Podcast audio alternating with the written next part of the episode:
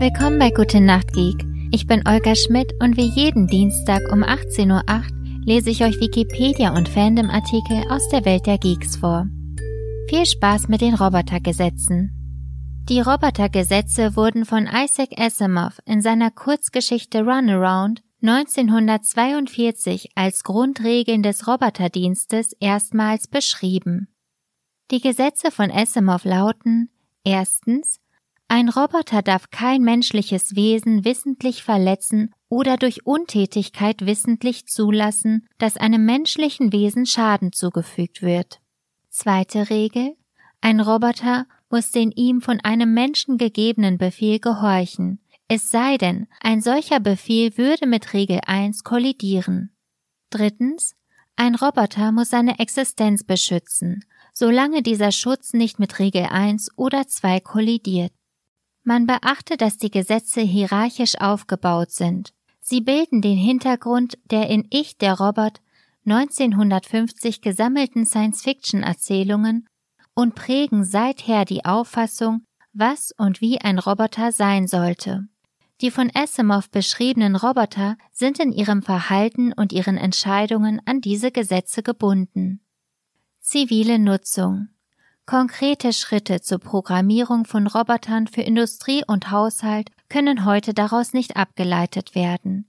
Hier gelten derweil verschiedene Sicherheitsregeln. Siehe Maschinenrichtlinie. Militärische Nutzung. Roboter im militärischen Bereich, automatische Waffensysteme, Smartbombs, Drohnen und Kampfroboter folgen diesen Gesetzen nicht. Nulltes Gesetz.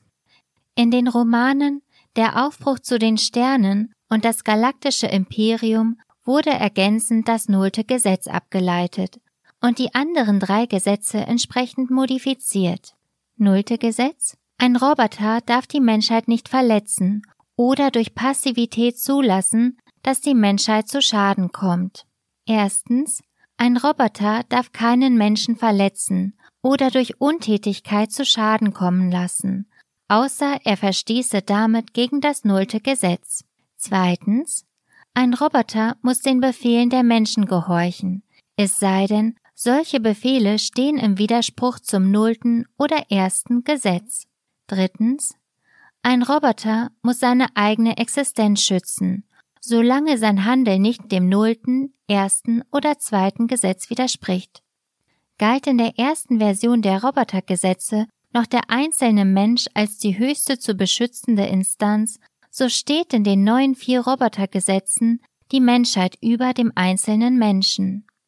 Besonders hier wird die Konsequenz aus dem hierarchischen Aufbau der Gesetze deutlich, da ein Roboter die Unversehrtheit einer Masse von Menschen derjenigen eines Individuums vorziehen muss.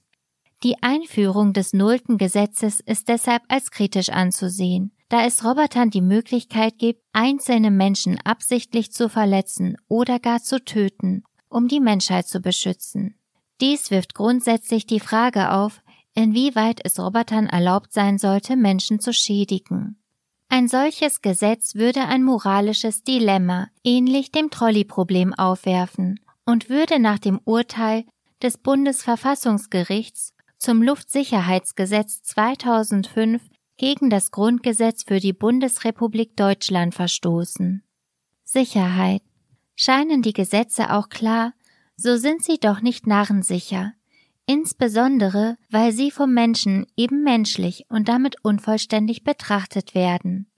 Im Film iRobot sieht man zum Beispiel, dass die drei Gesetze nicht ausschließen, dass Roboter die Macht übernehmen, um die Menschheit vor sich selbst zu schützen. Dies geschieht, da das sehr hoch entwickelte Roboterhirn Wiki aus den ursprünglichen drei Gesetzen das nullte Gesetz ableitet, welches nach einiger fast schon philosophischer Überlegungen tatsächlich aus den drei Grundgesetzen resultieren kann. Die Robotergesetze führen, wenn sie nicht in ihrer Gesamtheit betrachtet werden, zu Paradoxien, die in verschiedenen literarischen Werken und in Filmen dargestellt wurden.